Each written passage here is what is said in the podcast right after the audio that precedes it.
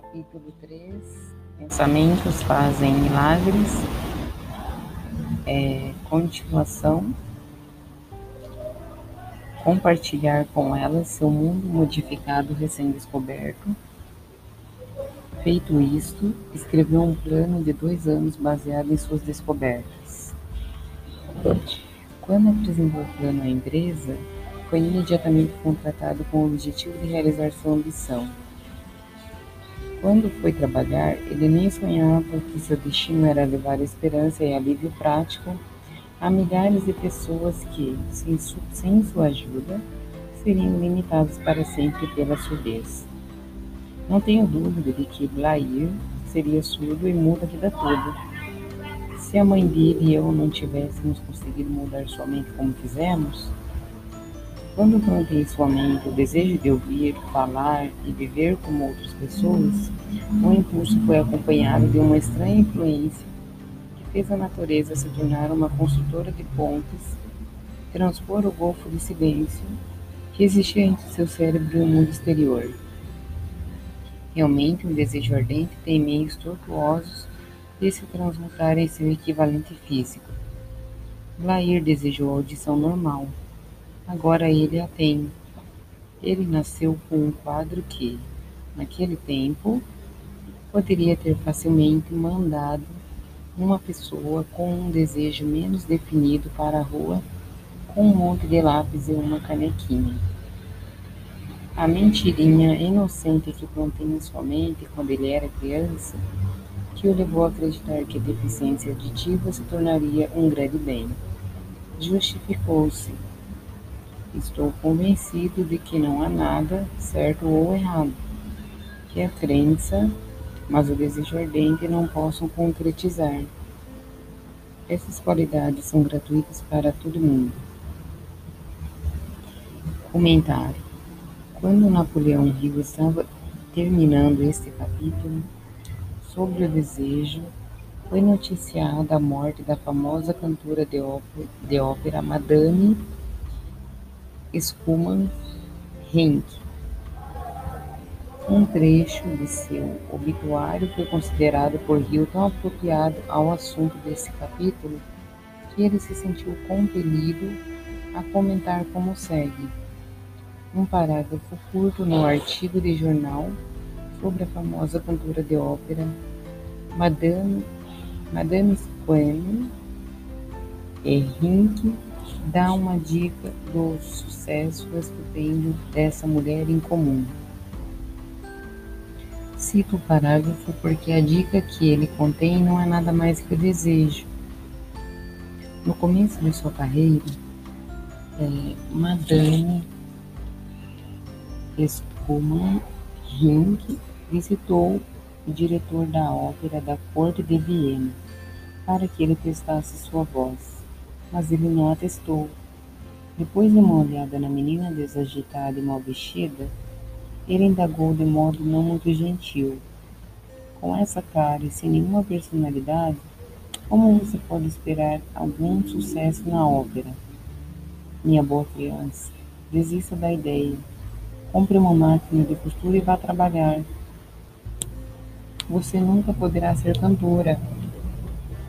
Nunca é muito tempo o diretor da ópera da corte de Viena, podia saber muito sobre a técnica de cantar, mas sabia pouco sobre o poder do desejo que assume a proporção de uma obsessão.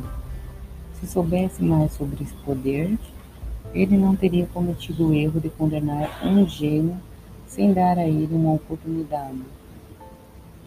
Comentário: Embora poucos leitores dessa edição conheçam conheçam Madame Spumanvink. É, todo leitor conhece meia dúzia de histórias semelhantes.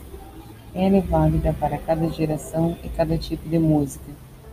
Em algum momento, até os maiores astros foram fracassos. Em algum momento, alguém disse a eles que não eram bons bastante.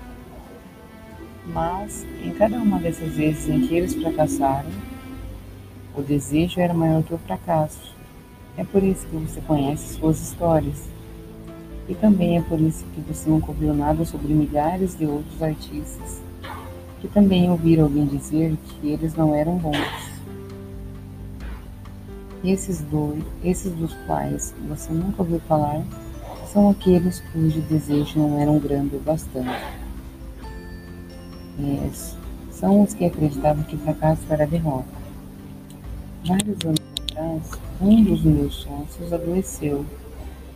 Ele piorou com o passar do tempo e, por fim, foi levado ao hospital para fazer uma cirurgia. O médico me avisou que havia pouco ou nenhuma chance de eu ver meu sócio vivo novamente. Mas essa era a opinião do médico, não era a opinião do paciente. Pouco antes de ser levado na maca, ele cochichou para mim. Não se preocupe, chefe.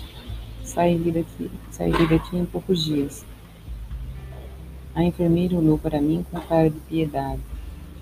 Mas o paciente ficou bem, depois que tudo acabou, o médico disse: Nada além do desejo de viver o salvou. Ele não teria sobrevivido se não tivesse se recusado a aceitar a possibilidade da morte. Comentário: Nos anos de 1980, o fenômeno sobre o qual Napoleão Hill escreveu no parágrafo anterior passou a ser aceito por um segmento cada vez maior da população.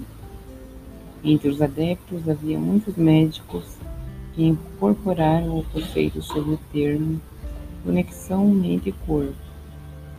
E, na virada do século XXI, a crença de que a mente pode manifestar mudanças físicas no corpo se tornou parte da prática médica comum. É, no capítulo 5, Autossugestão, você vai encontrar mais comentários sobre os aspectos médicos de ter um desejo ardente. Eu acredito no poder do desejo respaldado pela fé em si, porque vi esse poder alcançar gente de um começo muito baixo a lugares de poder e riqueza. Eu ouvi privar sepulturas de suas vítimas Ouvi servir de meio pelo qual as pessoas deram a volta por cima, depois de uma centena de diferentes derrotas.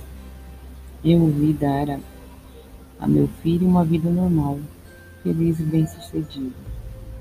Apesar de a natureza tê-lo trazido ao mundo sem orelhas, como você pode comandar e usar o poder do desejo? A primeira parte da resposta é a técnica no começo deste capítulo. Você vai aprender mais no próximo capítulo deste livro e nos seguintes.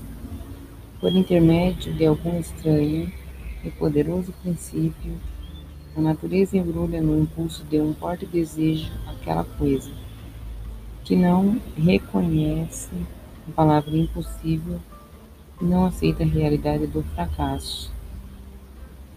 Não há limitações para a mente exceto aquelas que reconhecemos. É, eu peço que vocês me ajudem, curtam e compartilhem esse podcast. Assim vocês me ajudam me, a manter o projeto e me incentivo a continuar gravando a leitura de mais livros. E até o próximo podcast. E espero que vocês tenham gostado dessa leitura, pessoal. E ficamos por aqui. Até breve.